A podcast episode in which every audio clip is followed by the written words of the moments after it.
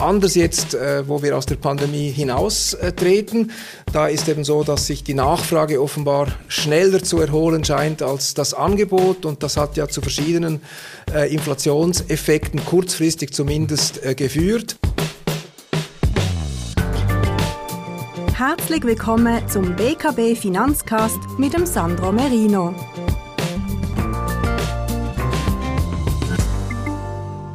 Ja, guten Tag, geschätzte Zuhörerinnen und Zuhörer. Willkommen beim BKB Finanz Podcast. Mein Name ist Sandro Merino. Ich bin Chief Investment Officer der Basler Kantonalbank. Heute bei uns zu Gast Aimo Brunetti. Ähm, er ist, Aimo Brunetti ist äh, Volkswirtschaftsprofessor in Bern, ein sehr bekannter äh, Schweizer Ökonom, gemäß NZZ einer der einflussreichsten Ökonomen in der Schweiz. Willkommen in Basel, Herr Brunetti. Danke für die Einladung. Sehr gerne. Ich freue mich sehr auf dieses Gespräch. Äh, Herr Brunetti hat sich ja auch bei der SECO in der Geschäftsleitung mit wirtschaftspolitischen Grundlagen befasst, man kann sagen, dass seine Arbeit als Ökonom äh, sich viel mit Rahmenbedingungen und die Auswirkungen auf die äh, wirtschaftliche Entwicklung befasst hat. Und wir möchten heute verschiedene Themen ansprechen. Es wird also ziemlich bunt und ich freue mich heute einen ausgewiesenen äh, Experten zu vielen dieser Themen bei uns im Podcast zu, zu haben. Gleich zum Start. Ähm, Herr Brunetti hat ein Diskussionspapier geschrieben mit dem Titel Die große Pandemie. Wir sind in der glücklichen Lage, dass wir bereits in einer Reflexionssituation sind. Also wir hoffen, dass die ganze Pandemiegeschichte den Höhepunkt durchlaufen hat, auch wenn in vielen Ländern die Situation eigentlich immer noch äh, nicht, äh, nicht äh, definitiv äh, aufgelöst ist. Aber man kann doch äh, recht zuversichtlich nach vorne scha schauen. Herr Brunetti, äh, in diesem Diskussionspapier beschreiben Sie eigentlich die ganze Entwicklung der Pandemie. Äh, ich möchte heute mehr den Ausblick äh, diskutieren. Wie sehen Sie eigentlich den wirtschaftlichen Ausblick aus, aus heutiger Sicht? Wie geht es weiter mit der Wirtschaft nach den doch deutlichen Rückschlägen und den, den sehr spürbaren Auswirkungen der Pandemie? Wie, wie optimistisch oder pessimistisch sehen Sie die, die nächsten Entwicklungsschritte für die Schweizer Wirtschaft und allgemein? Also viel, viel optimistischer als noch vor ein paar Monaten. Dort hat sich abgezeichnet, dass, die, dass, mit, dass mit der Info, Impfung ein Gamechanger da sein könnte. Mhm. Inzwischen hat sich das wirklich äh, bestätigt und wir sehen eigentlich reihum, dass die äh, Prognosen stark nach oben korrigiert sind. Wir haben natürlich ein, eine aufgestaute Entwicklung, die, die wenn, jetzt, wenn da jetzt der Optimismus Platz greift, können wir wirklich einen Nachholeffekt hier sehen. Ähm, praktisch alle Prognostiker gehen davon aus, dass schon im zweiten Quartal wir ein starkes Wachstum haben und sich das im dritten, vierten Quartal fortsetzen wird, so dass wir auf ein Jahreswachstum kommen, wie schon seit langem nicht mehr, wo ein, wir einen gewissen Teil eigentlich aufholen können. Der entscheidende Punkt ist natürlich diese Impfung, die äh, letztlich zu, die eine Normalisierung der Lage langsam eingeleitet hat und wir hoffen alle, dass das so weitergeht. Sehr schön, das äh, ist also eine relativ gute Prognose für den weiteren Verlauf der Wirtschaft. Was, äh, was ich in Ihrem Diskussionspapier noch interessant fand, ist die Aussage, dass wir beim Eintritt in die Pandemie eigentlich so eine symmetrische Situation hatten. Wir hatten einen äh, Angebotsschock, also ein, einen Rückgang des Angebots, mhm. das ist äh, inflationär und gleichzeitig natürlich ein Nachfrageschock, das ist deflationär. Ja. Und deswegen haben sich diese beiden Effekte, was die Teuerung betrifft, sozusagen symmetrisch äh, kompensiert und man hat wenig äh, Preisverschiebungen gesehen. Anders jetzt, äh, wo wir aus der Pandemie hinaustreten, da ist eben so, dass sich die Nachfrage offenbar schneller zu erholen scheint scheint als das Angebot und das hat ja zu verschiedenen äh, Inflationseffekten kurzfristig zumindest äh, geführt. Wenn man auch die Finanzmedien beobachtet, da herrscht schon fast eine hysterische Diskussion um die nächste Inflationswelle und auch die US-Notenbank ähm, hat sich doch jetzt etwas äh, beunruhigen lassen durch diese Diskussion und hat wahrscheinlich mit diesen Ankündigungen kommender Zinserhöhungen oder früherer ähm, ähm, Reduktionen der, der lockeren Geldpolitik angekündigt, dass sie doch äh, nicht einfach tatenlos zusehen werden, wenn die Inflation tatsächlich stärker ausfällt als, als, äh, als erwartet oder erhofft. Also die FED will da irgendwie nicht, dass äh, Inflationserwartungen sich da verankern und, und agiert dagegen. Ähm, wie sehen Sie das äh, mit diesen Inflationsbefürchtungen? Wie, wie ernst muss man das nehmen? Viele sagen ja, Äh, dazu tendiere auch ich, dass das halt Verwerfungen sind, die von diesen asymmetrischen äh, Entwicklungen im Augenblick herkommen und das wird sich dann wahrscheinlich über die Quartale wieder ausgleichen und, und dann sollten eigentlich diese, diese Preiseffekte wieder verschwinden. Sehen Sie das ähnlich oder haben Sie da äh, größere Befürchtungen? Ich habe da eindeutig größere Befürchtungen. Also weniger jetzt für die Schweiz, aber sicher mal für die USA, mhm. oder? Ähm, weil das war, wie Sie haben das äh, richtig, schön geschildert, es, ist, es war auch ein Schock auf der Angebots- und Nachfrageseite und das war immer ein Szenario, dass wenn wir ein, ein sehr schnell aus der Krise rauskommen, dass wir eigentlich das Angebot ist noch restringiert, die Produktion noch, noch nicht hochgefahren und die Nachfrage schießt nach oben. Mhm. Und dieses Szenario hat sich jetzt in den letzten Wochen eindeutig akzentuiert und das spricht schon mal dafür, dass wir einen Inflations- oder einen, einen Preisschub nach oben haben. Das ist aber noch nicht die Inflation. Der entscheidende Punkt ist, Sie haben es glaube ich auch angesprochen, gesprochen, dass wir Richtung Inflationserwartungen, dass die nach oben gehen. Mhm, mhm. ähm, ich glaube aber schon, dass da eine echte Gefahr besteht, weil wir haben, wir haben eine expansive Geld, die Geldpolitik ist eigentlich seit der großen Finanzkrise, also seit mehr als zehn Jahren, extrem expansiv. Wir haben so viel Liquidität im System, wie wir noch nie hatten. Mhm. Äh, bis, bis vor kurzem war das insofern nicht so problematisch, weil es nicht auf die, auf die Konsumentenpreise übergeschwappt ist, sondern es waren vor allem die Vermögenspreise, die Aktienbewertungen, Immobilienbewertungen, die sehr hoch bewertet waren, aber nicht die äh, Preisstabilität an sich. Und jetzt mit diesem, mit diesem zusätzlichen, wir haben immer noch eine extrem expansive Geldpolitik, die war noch expansiver jetzt während der Krise. Die Liquidität ist immer noch sehr, sehr groß. Und jetzt kommt dieser, dieser, dieser positive Nachfrageschock, oder? Ähm, vor allem in den USA scheint mir ein echtes Inflationsgemisch da zu sein, weil wir haben die Mischung aus der expansiven Geldpolitik, jetzt diesem, diesem positiven Entwicklung äh, auf, in, in, in, der Wirtschaft. Dann haben wir eine wahnsinnig expansive Geld, äh, Fiskalpolitik. Also die Regierung Biden hat mehrere große Fiskalpakete aufgelegt, wo die Staatsausgaben in den nächsten Jahren gewaltig steigen. Das ist zusätzliche ja. Nachfrage.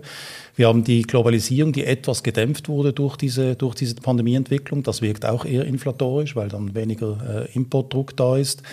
Ähm, wir haben also verschiedene Dinge, die zusammenspielen, die wirklich einen, einen, nicht eine einmalige Preiserhöhung auslösen könnten, sondern wirklich eine Lohnpreisspirale. Oder Lohn. Mhm. Das ist ja mhm. in den 70er Jahren, es ist so lange her, dass wir das letzte Mal Inflation haben, wir können uns alle kaum mehr erinnern, aber damals war es so, dass sich die Löhne und Preise gegenseitig hochgespielt haben und das hat dann Inflationserwartungen geschafft. Mhm.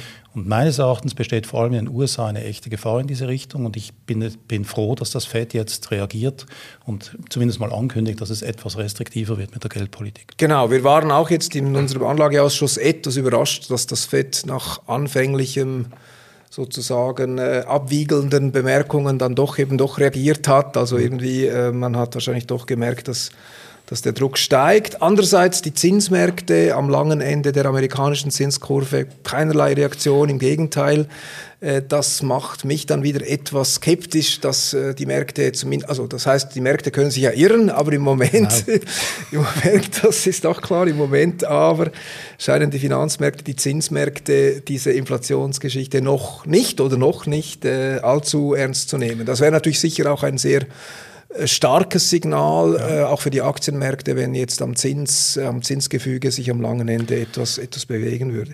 Ich glaube allerdings, das Problem ist, dass ich nehme diese äh, Inflationserwartungen in diesen Märkten nicht, im, nicht dermaßen ernst, weil die Anleger, die kennen alle keine Inflation. Es sind die Börsenhändler, die heute ak mhm. aktiv mhm. sind, die haben alle ke praktisch keine aktiv, äh, waren nicht aktiv, als das letzte Mal eine Inflation da war. Also man geht eigentlich davon aus, in den letzten 30 Jahren waren die Preise stabil, also werden sie auch in Zukunft Zukunft stabil sein. Mhm. Aber das ist so ein typisches, jetzt ist alles anderes Argument, das wir schon ja. vor der Finanzkrise ja. hatten, oder? Die, die Grundmechanismen so der Ökonomie haben sich nicht geändert. Und wenn wir wirklich eine extrem starke Liquidität haben, die in die Märkte hineinfließt und wir die Inflationserwartungen steigen, dann werden die wird die Inflation ansteigen. Möglicherweise haben wir in den Zinserwartungen das noch nicht drin, aber die Zentralbanken, sobald die Inflation zu steigen beginnt, müssen sie aufgrund ihres Mandates die kurzfristigen Zinsen nach oben setzen. Und dann haben wir über, den, über, die, über die Zinsstruktur haben wir automatisch auch einen mhm. langfristigen Effekt. Also ich wäre da nicht so entspannt wegen den Finanzmärkten.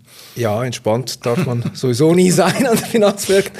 Aber ähm, der Arbeitsmarkt in den USA ist ja so von der, von der Dynamik ein bisschen unter den Erwartungen geblieben. Dieses sehr rasche ansteigende Beschäftigung, mhm. Lohndruck, das hält sich eigentlich noch in Grenzen, aber das kann natürlich noch kommen. Das wäre auch wieder ein Signal, dass man, ja. dass man ernst nehmen müsste. Andererseits in, in Europa, in der Eurozone, versucht man ja seit zehn Jahren äh, Inflation äh, mittels Geldpolitik äh, zu, hinzuzaubern und es, gelingt, es will nicht gelingen. Mhm. Wäre dann ein Inflationsdruck in den USA automatisch ein, ein Trigger, ein, ein Auslöser für, für die gleiche Entwicklung in der Eurozone oder, oder wäre das dann ein qualitativ eine ganz andere Geschichte? Auch die, die strukturelle Arbeitslosigkeit, äh, Unterbeschäftigung mhm. ist ja massiv eigentlich noch, oder? Je nachdem, wie man das anschaut. Aber ähm, es ist schwer vorstellbar, dass eine Lohn- und Preisspirale in der Eurozone so rasch in Gang kommt, oder? Unterschätzt man das? Ja gut, ich, man muss natürlich die strukturelle Arbeitslosigkeit von der konjunkturellen unterscheiden, oder? Und ja. die, wir können selbst bei einer relativ hohen strukturellen Arbeitslosigkeit können wir Inflationsdruck haben. Einfach mhm. wenn die Leute permanent, weil sie die Strukturen nicht passen auf den Arbeitsmärkten, dann wird auch eine expansive Politik sie nicht in die, in die Märkte genau. reinbringen. Wir sehen am, am amerikanischen äh, Arbeitsmarkt in gewissen Segmenten inzwischen schon eine ziemliche Knappheit an an, an, an Arbeitskräften. Ja. Die, die, die, äh, die äh, freien Stellen in gewissen Bereichen schießen nach oben. Also das zeigt schon, dass da in gewissen Segmenten schon das entstehen könnte. Aber Sie haben Europa angesprochen. Der Punkt ist, in Europa ist die Geldpolitik auch extrem expansiv gewesen in den letzten Jahren. Also das mhm. ist nicht grundsätzlich anders als in den USA.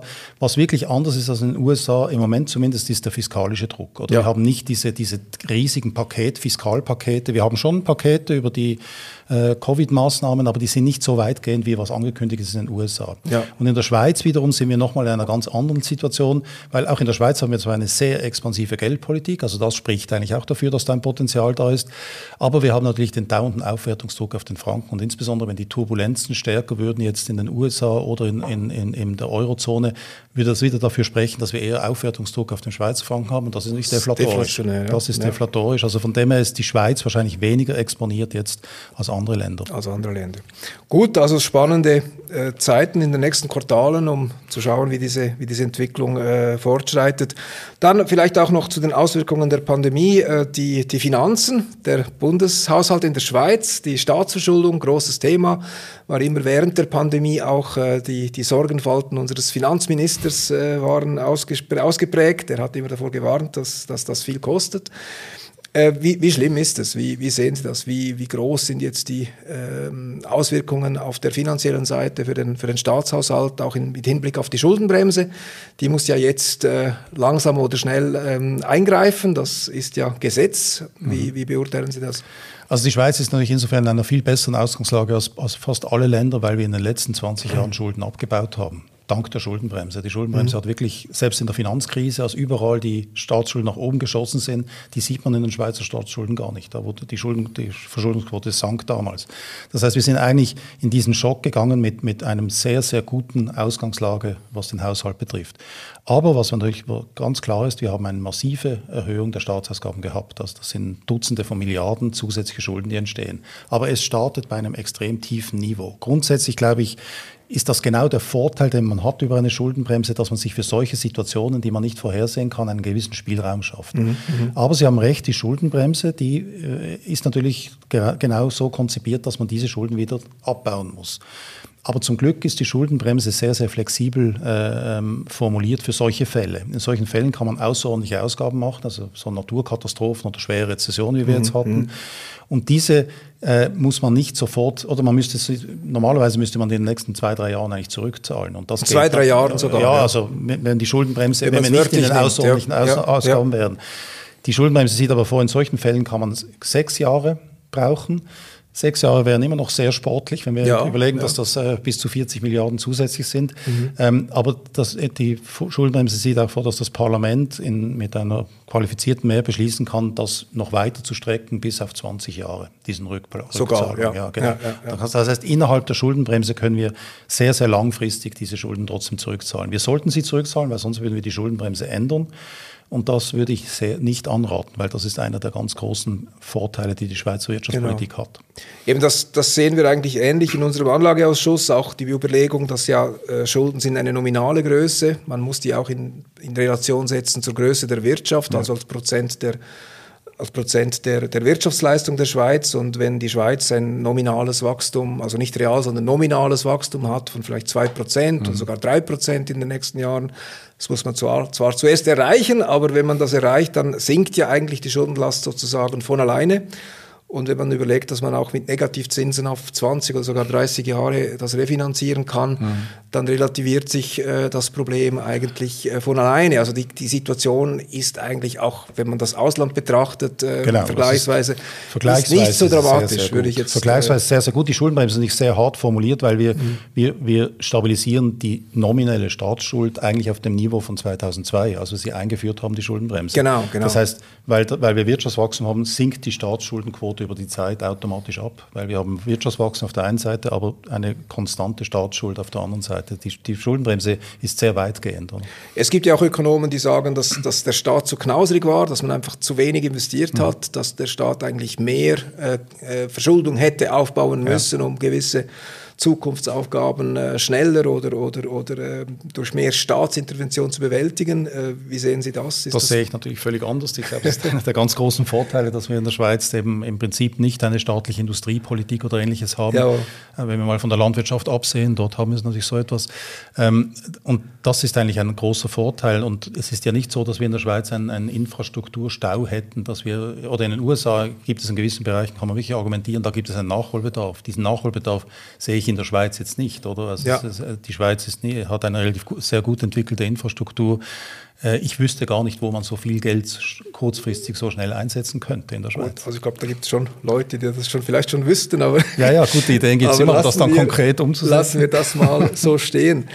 Dann, wenn wir schon über das Geld reden, ein weiteres strategisches, wichtiges Thema für die Schweiz ist natürlich die Reform der Altersvorsorge, die AV und die Pensionskassen, die zweite Säule, erste Säule. Und äh, das Loch in der Kasse für die AHV äh, ist ja kumuliert auf zehn Jahre auch äh, etwa in der Größenordnung, äh, die die Pandemie sozusagen unerwartet gekostet hat. Jetzt könnte man ein bisschen äh, provokativ sagen, äh, jetzt war das Geld plötzlich da, diese 30 Millionen, um, um dieses unerwartete Loch zu stopfen, ja. das die Pandemie verursacht hat. Und bei der AHV äh, tut man so knauserig. Dabei ist es ja eigentlich für die Schweiz überhaupt kein Problem, äh, diesen äh, Generationen-Gap äh, bei den Kohorten für die Altersvorsorge, Babyboomer und, und mehr Versicherte, mehr alte Menschen, weniger ähm, Einkommen generierende junge Menschen. Eigentlich sind 30, 40 40 Milliarden, um das AHV-Loch zu stopfen, überhaupt kein Problem. Das beweist ja die Pandemie. Äh, eine provokative Aussage vielleicht.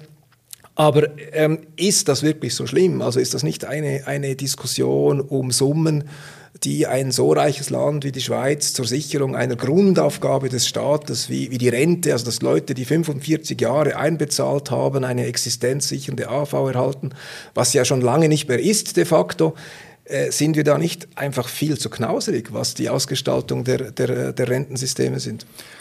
Das sehe ich nicht so, weil ich sehe, oder die AHV ist wirklich strukturell nicht, nicht finanziert. Oder es geht mhm. eben langfristig nicht um 30 Milliarden, sondern um viel, viel mehr Geld. Oder weil wir einfach letztlich diese, dieses ganz komische System haben, dass wir das Rentenalter fix lassen und die Lebenserwartung laufend anwächst. Oder? Mhm. Und dadurch mhm wir eigentlich immer mehr Freizeitjahre finanzieren müssen mit, mit, mit immer und, und es kommen Kohorten nach, die nicht so stark sind wie die Babyboomer. Das heißt, wenn wir jetzt nichts ändern, werden wir gewaltige Finanzierungslasten aufbauen für die, für die nachkommenden Generationen. Ähm, für, für mich ist, oder es gibt technisch gibt es drei Arten, wie man das Problem lösen kann. Entweder man, man finanziert mehr, man ja. erhöht die Steuern, das ist immer eine Möglichkeit, oder, oder, oder, verschuldet sich. Die zweite Möglichkeit ist, man kürzt die Leistungen. Ich glaube, das wäre äußerst unpopulär und nicht, ja. nicht durchführbar. Oder dritte Lösung, man erhöht das Rentenalter. Mhm. Und für mich und die meisten Ökonominnen und Ökonomen ist offensichtlich, dass das Rentenalter unbedingt erhöht werden sollte. Das ist einfach, weil es auf beiden Seiten ansetzt. Es setzt an bei, man hat mehr Einnahmen und weniger Ausgaben. Oder? Ja. Man hat eigentlich ja. beide Effekte gleichzeitig. Und es ist ja nicht einzusehen, nehmen wir mal an, wir werden irgendwann mal 100 oder 110 im Durchschnitt. Dann, und wir bleiben beim Rentenalter 65, ja, dann haben wir eine Ausbildung, dann haben wir eine kurze kurze Arbeitszeit und dann haben wir wieder Freizeit 40 oder 50 Jahre lang. Das kann ja. ja nicht das Modell sein. Es ist irgendwie logisch, dass wenn die Lebenserwartung steigt, dass ein Teil der zusätzlichen Jahre, die dazukommt, gearbeitet wird und ein mhm. Teil mhm. äh, wird, wird über die Rente finanziert. Dieses strukturelle Ungleichgewicht, das, das, das schleppen wir mit uns mit und irgendwann wird diese Erhöhung des Rentenalters kommen müssen. Wobei eben diese aktuell zumindest ist die Erhöhung des Rentenalters ein, ein politisches Tabu, so, so, scheint es mir zumindest in der Diskussion. Auch die Erhöhung der Leistungen, äh, diese, es war ja mal in der Bundesverfassung verankert, dass die AHV existenzsichernd sein mhm. soll. De facto war sie es nie. Mhm. Ähm, das wurde auch mit den drei Säulen oder mit der zweiten Säule wieder aufgegeben. Mhm. Ähm, aber es äh, befremdet mich manchmal schon, dass, dass die Schweiz eigentlich, was die, was die Rentenpolitik äh, betrifft, äh, sich wenig leistet. Wenn man vergleicht, was, was andere Länder wie Italien oder Deutschland, die sich das vielleicht noch weniger leisten können, hat die Rente einfach als zentrale Staatsaufgabe eine, einen unantastbaren Status, wo man sagt, wer 45 Jahre oder sogar wer, wer bloß 30 Jahre gearbeitet mhm. hat, muss äh, bereits existenzsichernd äh, versorgt werden. Also da kommt sicher noch eine spannende Debatte auf uns zu, man, egal wie man politisch äh, denkt.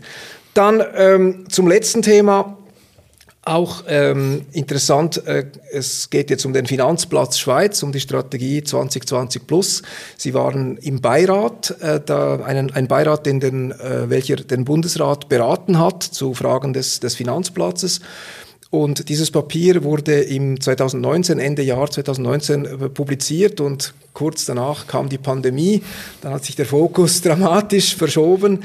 Inzwischen ist äh, der Rahmenvertrag ähm, zumindest vorläufig äh, äh, sage ich mal, Vergangenheit oder auf Eis gelegt oder, oder abgesägt. Ich weiß nicht, wie man das sagen soll, aber kein Thema mehr kurzfristig. Ähm, aber äh, für die Finanzplatzstrategie Schweiz war doch der Rahmenvertrag auch eine, eine zentrale Dimension für den Marktzugang. Ähm, wie ist das? Würden Sie dieses Papier ähm, Finanzplatz 2020 Plus nach der Pandemie gleich schreiben wie, wie vor der Pandemie oder was, welche Punkte müsste man anpassen? Ich glaube, ich würde nicht, wir würden nicht grundsätzlich etwas anderes schreiben. Also die Punkte, die dort auf, aufgeführt sind, sind die äh, relevanten Punkte. Natürlich wussten wir nichts von einer Pandemie, dieses Risiko ist nicht drin. Aber, aber ähm, die grundsätzlichen Punkte sind immer noch sehr, sehr relevant meines Erachtens. Sie haben aber zu Recht gesagt, es gibt eine Rahmenbedingung, die sich massiv verändert hat und das ist dieses Rahmenabkommen, das gescheitert ist. Also im, im Papier gingen wir davon aus, dass es gelingt, dieses Rahmenabkommen mhm. entweder abzuschließen oder zumindest nicht, dass man einfach das abbricht, oder? Ja. Weil der Marktzutritt zur EU, das ist für den, für den Finanzsektor fast das schwierigste Thema überhaupt. Oder ich habe mich fast zehn Jahre sehr intensiv mit der Finanzmarktregulierung äh, befasst und das ist das schwierigste Thema, weil ähm, natürlich sagen wir alle grundsätzlich, wir hätten gerne einen Marktzutritt in der EU. Aber damit man einen Marktzutritt in der EU hat, braucht es eine gewisse Äquivalenz mit den Vorgaben, mit den Regulierungen in der EU. Und gerade für inlandorientierte Banken ist das in der Schweiz eigentlich zusätzliche Kosten, die ihnen nichts bringen, während für die mhm. auslandorientierten Banken das, das matchentscheidend ist. Also wir hatten lang äh, die, diskutiert, sollte man ein Finanzdienstleistungsabkommen mit der EU abschließen. Ab, äh, also die EU war eigentlich gesprächsbereit in die Richtung. Das war vor dem Rahmenabkommen, das gescheitert ist. Aber als man das etwas genauer ausgelotet hat, hat man gemerkt, dass innenpolitisch da totale unterschiedliche Meinungen herrschen. Also dass die, die exportieren, für dieses Match entscheiden und für den Rest, die sind eigentlich gar nicht besonders interessiert daran. Das heißt, dieses Thema Marktzugang in der EU ist extrem schwierig, aber eben extrem wichtig, damit wir einen Finanzplatz dieser Größe eigentlich aufrechterhalten können. Und ich würde sagen, mit dem Ende des Rahmenabkommens hat sich dieses Problem noch akzentuiert. Und ich mhm. sehe da im Moment keine kurzfristige Lösung, muss ich sagen. Ja. Also als äh, operativ tätiger Banker im Tagesgeschäft kann ich Ihnen also garantieren, dass diese Rechtsunsicherheit äh, ein permanentes Hindernis ist. Ja. Also wie, wie ja. bei, der, bei, der, bei Projekten, bei Ideen, bei ja. Vorhaben, also diese ganze Compliance und Rechtsabwägungen ist, ist wirklich ähm, spür. Ich bin jetzt auch schon bald 20 Jahre in diesem Geschäft und es ist wirklich einfach ein Hemmnis, dass man die ganze Zeit einfach nicht weiß, genau, genau. was die Spielregeln sind und man ist ja guten Willens und man möchte ja nichts falsch machen, keine bösen Absichten, aber man, man weiß einfach nicht, was ja. man darf und was man nicht darf. Gut, man hat jetzt natürlich mit dem Ende des Rahmenabkommens, könnte man sagen, hat man eine gewisse Sicherheit geschaffen. Also in diese Richtung wird nicht weiter gearbeitet. Aber ich glaube mhm. eben, das war meines Erachtens ein, ein, ein, ein kapitaler Fehler, weil letztlich die Schweiz ist, ist, ist extrem ab, abhängig von diesem Marktzutritt in der EU und als kleiner Partner mhm. sollte sie nicht einfach die Türe zuschlagen, wenn der, der, größere Partner noch sprechen möchte mit einem und einem ein Angebot macht. Also ich glaube, ja. ich bin eigentlich ein großer Fan der Schweizer Wirtschaftspolitik und der Rahmenbedingungen generell, aber ich glaube, das war ein Fehler, den wir nicht im Moment sehen, wir da nicht viel davon, aber das wird längerfristig wird das wirklich ein Problem werden, wenn wir da nicht andere Lösungen finden. Gut, werden wir auch erst äh, wahrscheinlich in einiger Zeit sehen, wie das, wie das hier weitergeht. Wir kommen schon äh, zum, zum Schluss äh, unseres Gesprächs. Ähm, als Anlagechef treibt mich natürlich dass der Anstieg der Vermögenswerte um, also diese sehr guten Börsen, eigentlich äh, seit 2010 äh, hätte ich das nicht unbedingt erwartet, dass wir so gute, äh, hohe Renditen haben. Also eigentlich auch die Diskussion um die Pensionskassen, die da keine Renditen mehr erzielen. Mhm ist eigentlich gar nicht der Fall. Seit zehn Jahren hat man so drei, vier Prozent pro Jahr im Schnitt äh, ohne Probleme. Gute Kassen sogar fünf Prozent pro Jahr, also eigentlich deutlich mehr, als man, als man äh, so erwarten durfte. Andererseits steigen die Immobilienpreise, steigen die Aktienbewertungen, die sind objektiv höher. Ich habe heute äh, mehr Mühe, äh, eine Anlage in Aktien zu empfehlen als vor zehn Jahren. Da mhm. fiel es mir relativ leicht zu sagen, kaufen Sie Aktien, das äh, ja. sieht eigentlich günstig aus, die Perspektiven sind gut. Und was mir auch Sorge macht, ist auch diese zweite Säule, äh, weil äh, das ist für mich so das äh, Aufbauen von Töpfen, die dann in 30 Jahren das Einkommen sichern sollen und mhm. wer weiß schon, was diese Töpfe in 30 Jahren dann wert sind und ob die noch da sind, ist das nicht eine, eine, eine Scheinsicherheit, die man mit dieser zweiten Säule ähm, kreiert und ich frage mich manchmal, sollten wir nicht äh, das, das, äh, das Umlageverfahren, also die AHV eigentlich stärken, wo man eben sagt, man verlässt sich darauf, dass die künftige Generation leistungsfähig bleibt und nicht, dass die heute gehorteten Vermögenswerte mhm. noch was wert sind in, in 20, 30, 40 Jahren. Also da stellen sich für mich ähm, wirklich äh, Grundsatzfragen über, wie man überhaupt äh, Renten sichert. Und ja. man baut jetzt eigentlich die zweite Säule und das private Sparen aus. Und wie kann ich jemandem raten, äh, heute in die Aktienmärkte zu investieren, damit er dann in 30 Jahren davon abhängt, dass das noch was wert ist? Wie sehen Sie diese Thematik oder, oder also quält das, Sie das auch, diese Frage? Also das ist natürlich eine, eine unglaublich umfassende und schwierige Frage. Ich ja. versuche zwei, drei Punkte dazu zu sagen. Das Umlageverfahren hat seine Vorteile, aber es hat auch seine Nachteile. Oder? Es hat vor allem dann einen Nachteil, wenn man so etwas wie eine Babyboomer-Generation hat, wo eine Kohorte viel, viel größer ist als die, die nachkommt. Ja. Oder? Ja. Das macht dann, führt dann zu extrem ungleichen Verteilungen der, der, der Kosten für die, für die Generationen. Man muss sich darauf verlassen, dass die Nachfolgegeneration das mitträgt. Und deshalb finde ja. ich es eigentlich ein gutes System in der Schweiz, dass wir zwar dieses Umlageverfahren haben, das diesen Vorteil hat, aber dass wir das ergänzen um, um, um eben ein, ein, ein Kapitaldeckungsverfahren, mhm. das wieder andere Risiken hat, wie Sie zu Recht sagen. Aber oder letztlich, um es ganz grob zu sagen, solange wir Wirtschaftswachstum haben werden, mhm. mache ich mir um die Kapitaldeckungsverfahren keine Sorgen. Weil letztlich, die, die, was ist die durchschnittliche Rendite, die man erzielen kann mit, mit, mit Kapitalanlagen? Es hängt stark mit der durchschnittlichen Rendite der Volkswirtschaft zusammen und das ist ja. das Wirtschaftswachstum.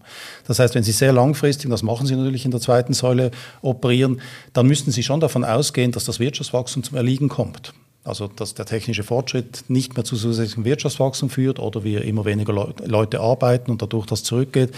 Und solche Prognosen waren in den letzten 100 Jahren immer falsch. Oder? Wir ja. haben in den letzten 100 Jahren, wer in Aktien investiert hat, hat langfristig letztlich an, diesem, an dieser Entwicklung der Wirtschaft äh, teilgehabt. Und für mich gibt es sehr wenig Argumente, warum das Wachstum in den nächsten 30, 40 Jahren deutlich tiefer sein sollte. Oder? Ja. Also, und, und solange das der Fall ist, ist es durchaus eine Idee, dass die beiden Dinge zu kombinieren und eben auch einen, einen Teil hat, zu haben, wo man wirklich anspart. Ähm, was Sie natürlich zu Recht gesagt haben, und das macht ein weiteres Feld auf, ist natürlich, dass die Bewertungen im Moment wegen der viel, viel zu expansiven Geldpolitik der mhm. letzten Jahre sehr, sehr hoch sind, oder? Mhm. Und wenn wir eine Zinswende haben sollten, dann äh, würden wir wahrscheinlich alle davon ausgehen, Bewegung dass wir da Sache, eine starke ja, Bewegung haben. Ja. Das muss nicht langfristig ein Effekt sein, aber kurzfristig könnte es ziemliche Turbulenzen aus, auslösen mhm. bei den hohen Werten, die wir im Moment haben. Aber das ist, wie gesagt, kein Argument gegen ein langfristiges Pensionskassensystem, wo, wo, wo mich nicht weniger interessiert, was in den nächsten drei, vier Jahren passiert, als was in den nächsten 30 Jahren passiert. Ja. Aber eben muss dann auch in der Lage sein, mögliche äh, vielleicht auch heftige, kurzfristige Turbulenzen auch systemisch zu überstehen genau, und genau. den Glauben an das System dann, dann nicht, äh, nicht zu verlieren. Ne? Ja. Gut, wir sind am Ende des Gesprächs. Äh, vielen Dank, Herr Brunetti, für das spannende Gespräch. Dankeschön. Gern geschehen, danke.